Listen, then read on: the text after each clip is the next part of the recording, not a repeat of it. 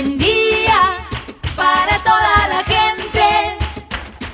Buen día para toda la gente. Buen día.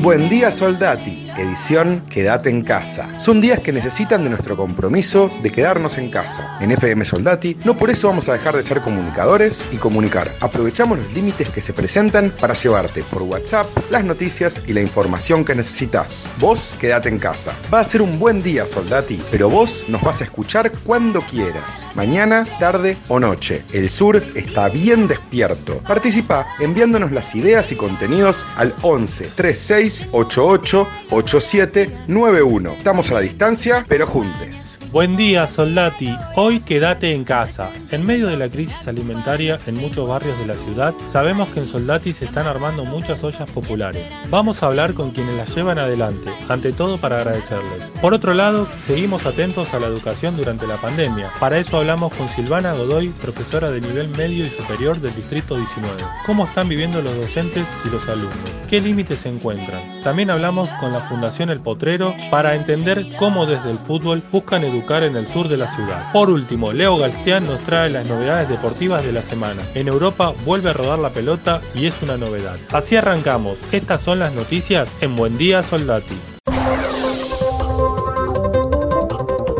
El jefe de gobierno porteño anunció que algunos rubros comerciales abrirán a partir del próximo martes de manera gradual en el horario de 11 a 21 horas de lunes a viernes y las personas ingresarán a los locales de acuerdo a la terminación del DNI en número par o impar. El próximo martes se habilitarán en la jurisdicción porteña las librerías, florerías, jugueterías, perfumerías, negocios de decoración, de materiales eléctricos, electrodomésticos, instrumentos musicales y bicicleterías. En tanto el jueves será el turno de las joyerías mueblerías, concesionarias de autos y motos y el resto de los comercios minoristas con la excepción de locales de indumentaria y calzado. Los grandes centros comerciales, los locales de indumentaria y calzado y los establecimientos dedicados al deporte y esparcimiento continuarán cerrados en la ciudad de Buenos Aires, según anunció el gobierno porteño. En poco podrán reabrir los servicios personales como peluquerías, manicuras, spa, pedicuras y masajes, entre otros, donde hay unos 40.000 trabajadores afectados, ni los establecimientos dedicados al deporte y al esparcimiento como gimnasios deportivos, salas de entrenamiento, salones de baile, milongas y boliches. El Ministerio de Economía aseguró que resolver la crisis de deuda es política de Estado, a través de un mensaje en su cuenta de Twitter. El mensaje de la cartera que conduce Martín Guzmán se produce de cara a la definición de los nuevos casos que dará el gobierno en materia de deuda, tras el vencimiento formal producido el viernes para que los tenedores de deuda informen si aceptan ingresar al canje de deuda. El presidente Alberto Fernández dijo que la posibilidad de extender la oferta continúa vigente hasta el día de hoy. La ciudad habilitará espacios peatonales en 100 calles de la ciudad,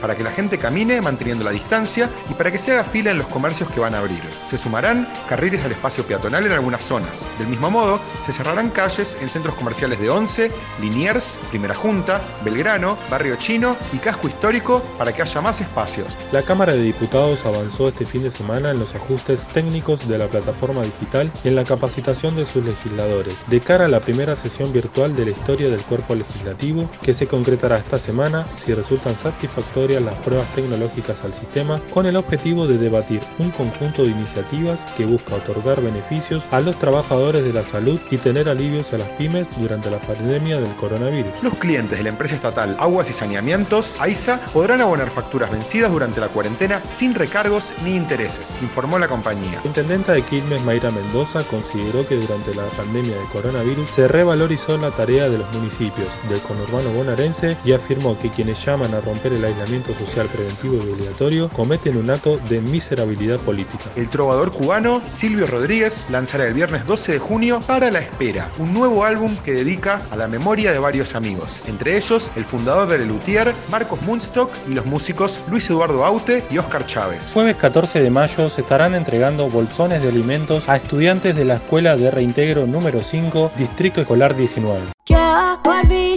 todo lo tenía y a ti todo te lo entregaba. Tú por fin me necesitabas y después no me tuviste en cuenta. Nunca trabajabas. Me acerqué para ser la primera. Si tú a mí nunca me querías. Yo, ¿por qué tengo que darte pelas? Tú por mí nunca trabajabas. Me acerqué para ser la primera. Si tú a mí nunca me querías. Yo, ¿por qué tengo que darte pelas?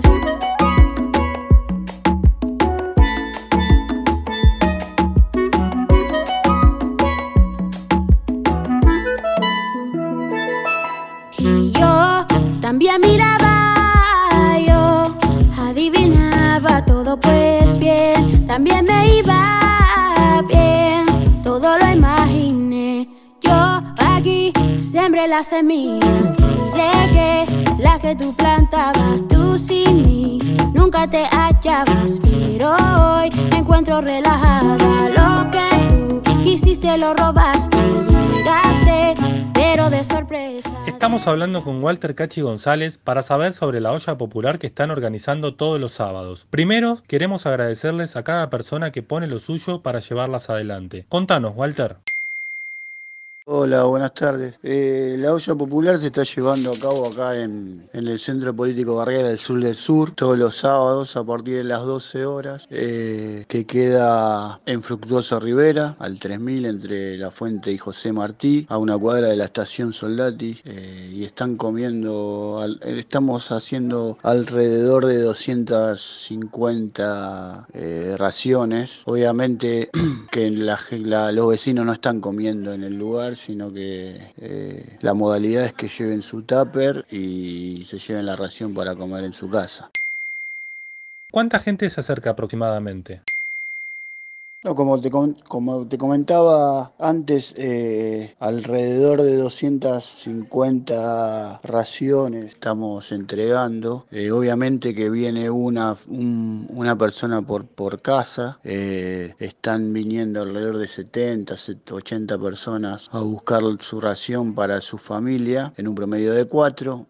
hace más o menos la cantidad de los que estamos entregando. Todos los sábados se está incrementando por este tema de que, de que bueno, boca, el boca a boca se, se, está generando en el barrio y bueno, y los vecinos neces más necesitados están viniendo a buscarla. ¿Todos los sábados realizan olla popular? Lo estamos haciendo todos los sábados a partir de las, de las 12 horas, perdón, hasta que nos quedemos, hasta que nos quedamos sin, sin, sin ración. Eh, y ahora, a partir de esta semana, vamos a sumar un día más, o sea que vamos a hacer sábados y domingos. Eh, y lo que estamos eh, necesitando es todo lo que, es, lo que el vecino pueda acercar. Por suerte hay vecinos que han tomado conciencia de todo lo que estamos viviendo y, y se han acercado para, para colaborar desde hay una vecina a la vuelta que está cocinando eh, nos prestaron eh, una garrafa para, para calentar la comida y para hacer la comida eh, nos están donando fideos arroz aceite todo tipo de, de alimentos que, que podemos hacer en la olla no es cierto la modalidad que tenemos nosotros es que todos los sábados variamos el menú de almuerzo eh, con todas las, la, las donaciones que, recibimos. Eh, nosotros vamos, eh, vamos variando el almuerzo. Hemos hecho arroz con merluza, papa, una ensalada de arroz con merluza, papa, choclo, arvejas. Después hicimos pollo al horno con con papas también. Eh, hemos hecho fideos con boloñesa, fideos con salsa con pollo, hemos hecho guiso de lenteja. Este sábado vamos a hacer pollo a la cacerola con un puré de calabaza y papa eh, y así todo vamos a ir y vamos vamos variando la comida que damos sábado tras sábado. ¿Realizan alguna otra actividad en esta época de pandemia? Lo que estamos haciendo también, eh, conjuntamente con, con, el almuerzo que damos los sábados y ahora que vamos a, hacer los domingos, es, eh, estamos haciendo un perchero solidario para todos los vecinos. Es que eh, algunos vecinos que, que, donan ropa y que ropa que tenemos es para intercambiar ropa que necesitan Si vos, si el, vecino necesita una ropa, viene, la, se la lleva y deja la ropa que no usa. Eh, algunos vecinos dejan sin llevarse nada, otros se llevan sin dejar nada, pero bueno, un parchero solidario para que la gente se lleve lo que necesite. Por último, agradecer a FM Soldati por difundir con todas las actividades que estamos haciendo y ponernos a disposición de, lo que necesiten. ¿sí? Eh, muchas gracias y hasta pronto. Ese fue Walter Cachi González del Centro El Sur al Sur en comunicación con FM Soldati 91.3.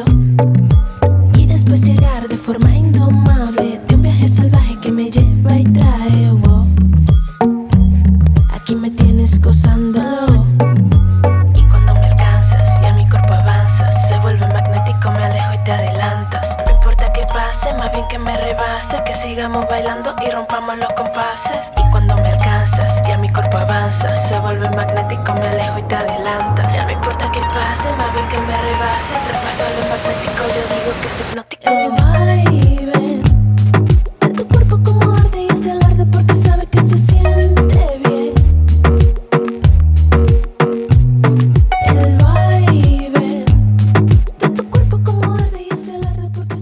Educativo argentino está haciendo esfuerzos gigantes por mantener la enseñanza, pero también siendo un soporte para miles de niños y adolescentes. Para hablar de esto estamos en comunicación con Mercedes Silvana Godoy, profesora de Ciencias Biológicas de nivel medio y superior del Distrito 19. Contanos cómo vivís la cuarentena desde tu rol de docente los maestros en este momento, los docentes en general, de las diferentes áreas, eh, estamos sobrecargados de trabajo, eh, no tenemos horarios, están estallados eh, los grupos de WhatsApp, los mails, las redes sociales, las aulas virtuales. Es un poco caótico todo, estamos muy cansados, en cuanto a, eh, a, lo que refiere a nuestro rol y a nuestro trabajo, ¿no? Además de eso, eh, los docentes también somos mamás y papás. Bueno, en mi caso mamá, yo soy mamá de tres adolescentes eh, con los que estamos compartiendo la cuarentena en mi casa, con dos computadoras, así que imagínate, es bastante caótico en mi caso porque, o sea,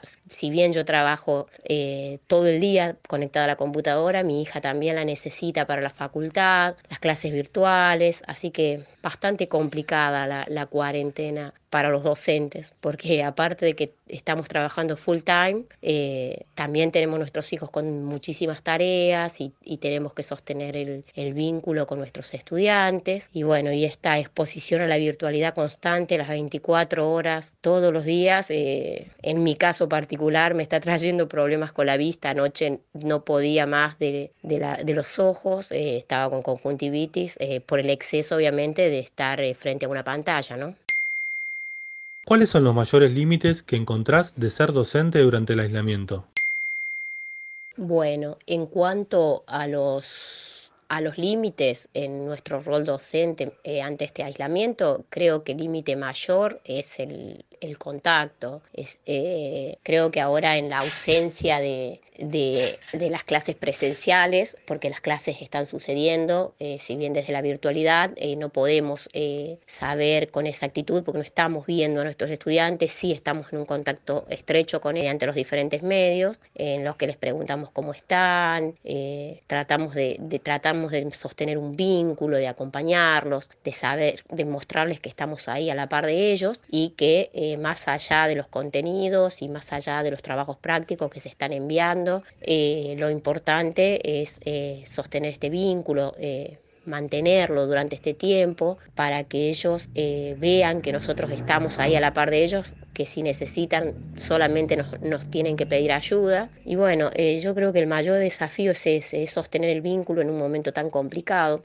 Eh, no solo por la cuarentena y el aislamiento, sino por lo, por lo social y lo económico, sobre todo por las zonas eh, donde yo trabajo, eh, el distrito 19 es un distrito bastante olvidado en la ciudad de Buenos Aires, y bueno, y nuestros pibes o los padres de nuestros pibes trabajan el día a día, entonces están bastante complicados con el tema de la comida, no poder salir a trabajar, y sostener ese vínculo y el contacto también es complicado porque en muchos casos los pibes no tienen un celular o si lo no tienen datos. Eh, entonces eh, se nos hace un poco complicado.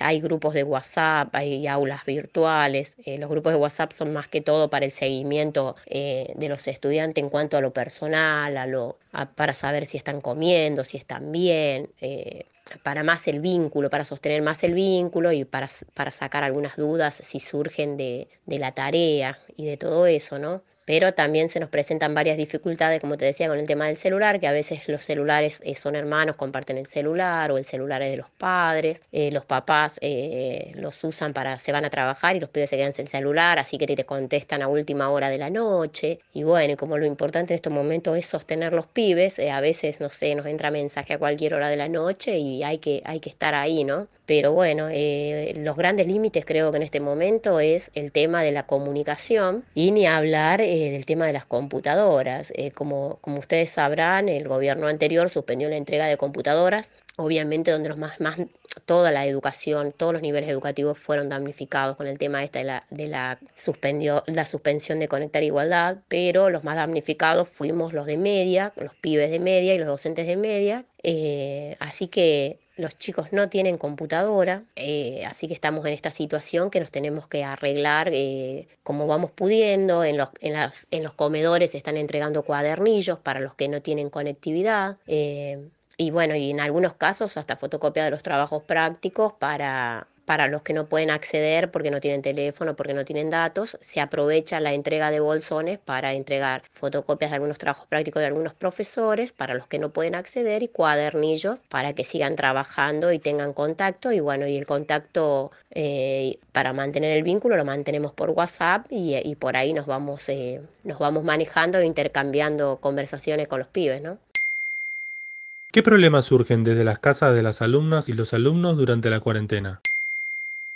Bueno, y en cuanto a los problemas que surgen en las casas de los estudiantes, eh, bueno, creo que eso te lo respondí un poco en la, respuesta anterior. Eh, eh, los grandes problemas en las casas ahora que están teniendo es el tema de que, los padres, en muchos casos, en la mayoría, son trabajadores informales, por lo tanto no están pudiendo trabajar.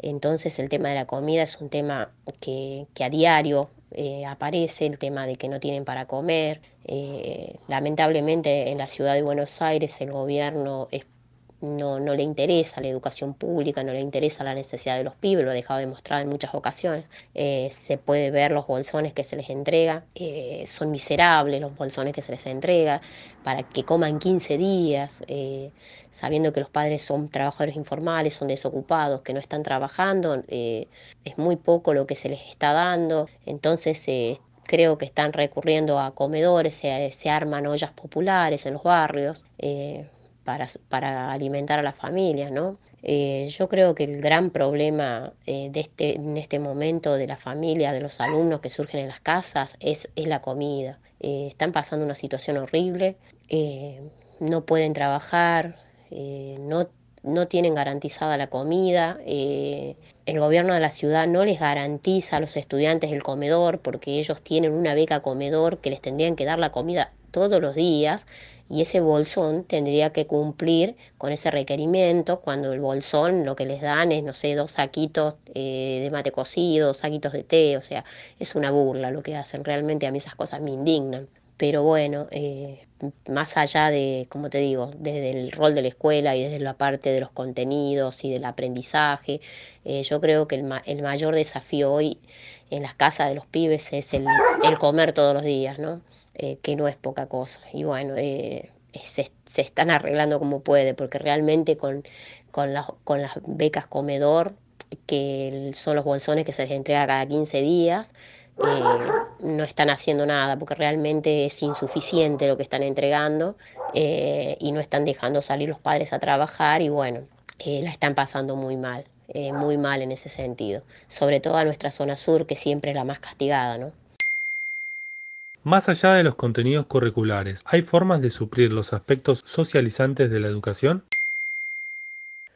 Bueno, como en el tema de contenidos, eh, creo que te comenté al principio, de la entrega de, cuadernillos, de fotocopias de trabajos prácticos con los bolsones de alimento, pero no están siendo suficientes los bolsones de alimento, eh, si bien se van a garantizar los contenidos básicos, en este momento eh, me parece que no es un momento para lo pedagógico, sino más un, momento para lo social. ¿no? Eh, yo creo que tenemos que mantener el vínculo con los pibes y, sostenerlos porque la están pasando mal, acompañarlos, hacerles saber que estamos todos ahí, que estamos para acompañarlos. Eh, obviamente se seguirán enviando trabajos prácticos, se los acompañará a hacerlos. Obviamente no es un momento para evaluar, como dijo el ministro, pero se va a seguir trabajando pero en este momento lo más importante es sostener el vínculo eh, con los pibes y bueno, saber si están comiendo, exigirle al gobierno de la ciudad que les provea eh, las becas comedor eh, en esos bolsones, que realmente haya comida, que no sean esos bolsones miserables que están entregando, que no les sirven para mucho, porque realmente es muy poco lo que traen. y bueno, y en cuanto al, a lo social es, eso, ¿no? Sostener el vínculo con los pibes, saber que estamos todos ahí, que la escuela está ahí con ellos, que los acompaña y estamos para lo que necesiten. Lo de los contenidos, y bueno, eso después cuando volvamos se verá. Eh, lo pedagógico siempre tiene arreglo. Eh, en cuanto a, a las pérdidas, como dijo el presidente, de, y el hambre, ¿no? Esas cosas eh, son cosas del día a día y hay que superarlas día a día. Entonces yo creo que hoy la prioridad es eso, sostener a los pibes, acompañarlos y mantener el vínculo a diario hasta que volvamos a las aulas. Una vez en las aulas veremos cómo resolvemos la parte pedagógica, ¿no? Ella fue Mercedes Silvana Godoy, profesora de nivel medio y superior del Distrito 19 en comunicación con FM Soldati 91.3. Eso es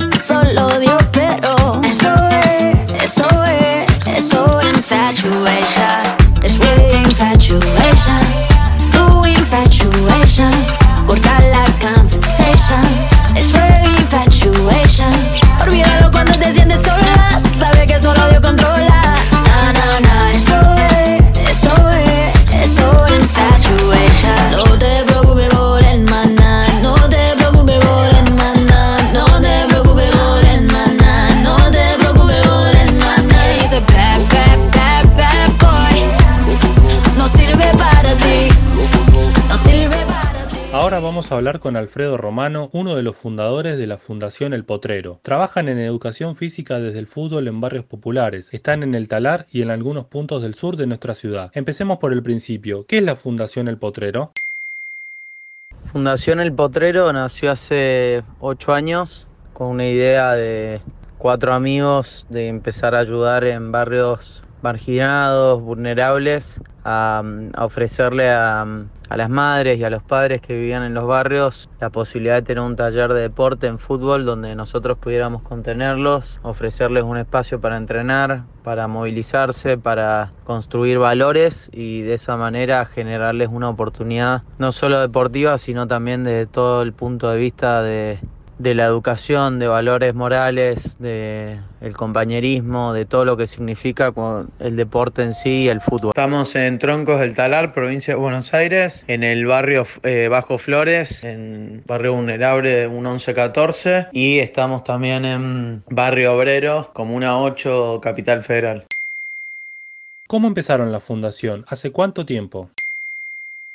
Fundación El Potrero es una fundación que está hoy netamente vinculada con el fútbol. y hoy contamos con tres talleres, eh, dos en Cava, uno en provincia de Buenos Aires y con vistas a abrir uno nuevo, donde lo que hacemos es ofrecerle a nuestros chicos y chicas un espacio, de, un espacio de contención, de deporte, de fútbol y también un apoyo psicológico tanto para ellos como para las familias. Nuestra principal, digamos, objetivo es que los chicos de barrio tengan un lugar donde puedan formarse desde el ámbito del deporte, del fútbol y donde se puedan generar oportunidades para que ellos después puedan dar el salto a poder jugar en un club de fútbol o si no por el otro lado ayudarlos ofreciéndoles herramientas desde la parte también humana para que se puedan desarrollar ellos en un oficio, siendo profesores de educación física o estudiando.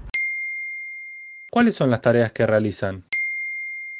Las tareas que realizamos están vinculadas netamente con el fútbol, donde dependiendo de los barrios tienen uno o dos entrenamientos por semana, que están eh, controlados y supeditados por nuestros profesores, que nuestros profesores a la vez son todas personas del barrio que están comprometidas con la causa y trabajan con una, de una forma muy profesional y donde lo que nosotros buscamos que nuestros profesores se sigan formando y preparando y hoy en día tenemos a dos ya estudiando en la Universidad Austral eh, un curso muy interesante de ciencias del deporte para que ellos también se puedan formar y puedan seguir mejorando la actividad que nosotros desarrollamos. Por otro lado ofrecemos eh, talleres psicológicos para apoyar a las familias y a los chicos para que puedan salir de ese espacio de lo que es la calle y se puedan insertar socialmente cada día mejor. En esta época de pandemia, ¿están realizando alguna actividad? La pandemia lo que definimos como fundación fue que nosotros lógicamente seguimos pagando los salarios de todos nuestros profesores y todos los profesionales que trabajan en, nuestra institución, pero hoy nos hemos abocado a cuidar a cada una de las personas que se vinculan con, con la fundación y entonces desde ese punto de vista lo que hacemos es respetar la cuarentena y lo que intentamos es ofrecer eh, ayuda social desde el punto de vista de barbijos, alimentos, fondos, etcétera, para que puedan pasar este momento tan complicado eh, todas las personas que comparten y, y pertenecen a nuestra fundación en cada uno de los barrios en los que estamos hoy presentes. ¿Podemos encontrarlos en algunas redes sociales?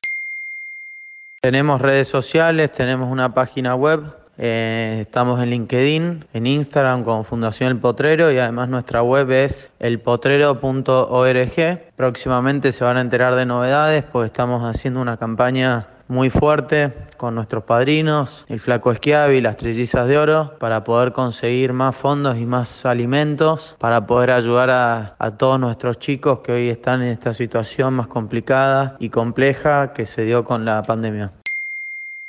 Ese fue Alfredo Romano, fundador de la Fundación El Potrero, en comunicación con FM Soldati 91.3.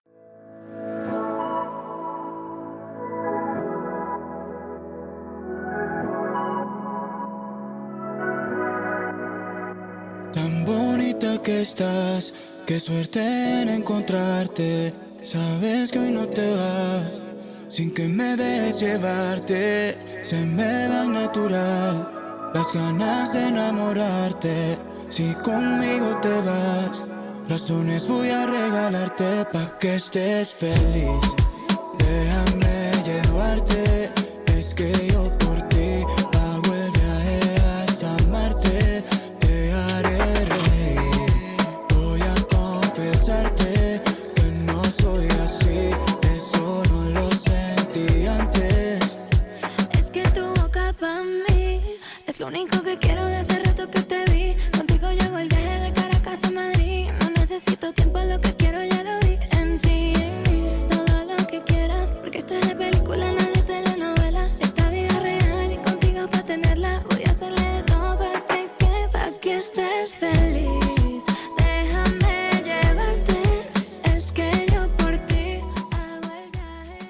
Semana más allá de la cuarentena, estamos en comunicación con Leo Galstián para que nos acerque todas las novedades deportivas de la semana. ¿Cómo va Leo? ¿Qué tenemos hoy?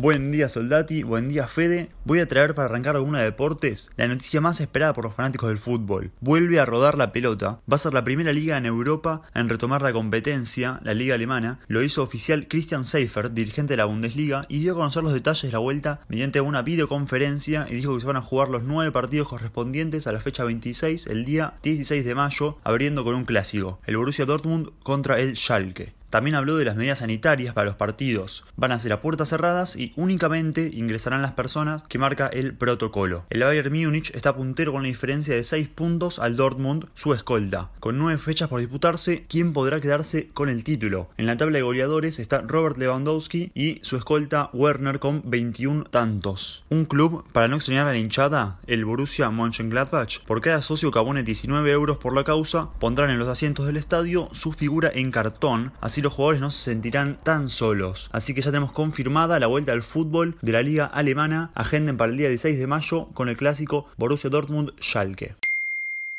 También tuvimos una noticia que conmovió a todo el mundo del fútbol.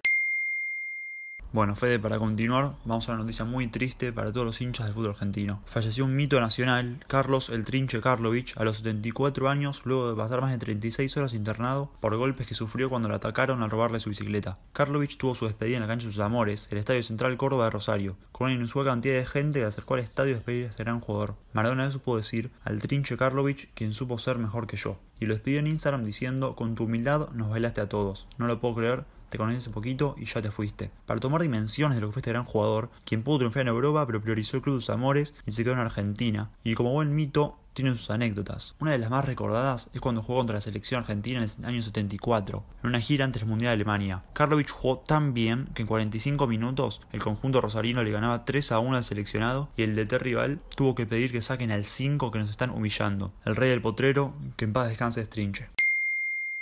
Danos unas noticias deportivas más. Bueno, Fede, pasar a alguna deporte y ir con dos noticias. La primera es que entre tanta especulación de qué deporte tiene que volver, el que tenga menos contacto, que es más individual como el golf o el tenis, el sábado de la noche volvió la UFC en Estados Unidos. Este deporte es de artes marciales y el, fin de esto es que las dos personas se enfrentan entre sí en un octágono buscando vencer al rival. Este deporte es como noticia porque es un deporte de contacto. En medio de una pandemia están en los medios televisivos pensando si está bien o no estas decisiones de volver. Bueno, eh, fue televisado, comedia higiene, no hubo público, todas las personas usaron barbijos, se desinfectó entre combates y respetaron el metro de distancia. Gatge defendió su título contra Ferguson y se retiró Sen Henry el Cejudo tras ganarle a Dominic Cruz. En otras noticias, continúa el TC2000 con una segunda vuelta virtual. Comenzó el domingo a las 20 horas en el Sonda de San Juan de manera virtual, donde Arduzo defenderá su primer lugar que supo conseguir en abril ganando la competencia. Solo participan pilotos de la categoría del TC2000 y la Fórmula Renault. Esto fue todo por Deportes. Ese fue Leo Galcián acercándonos las noticias deportivas a FM Soldati 91.3.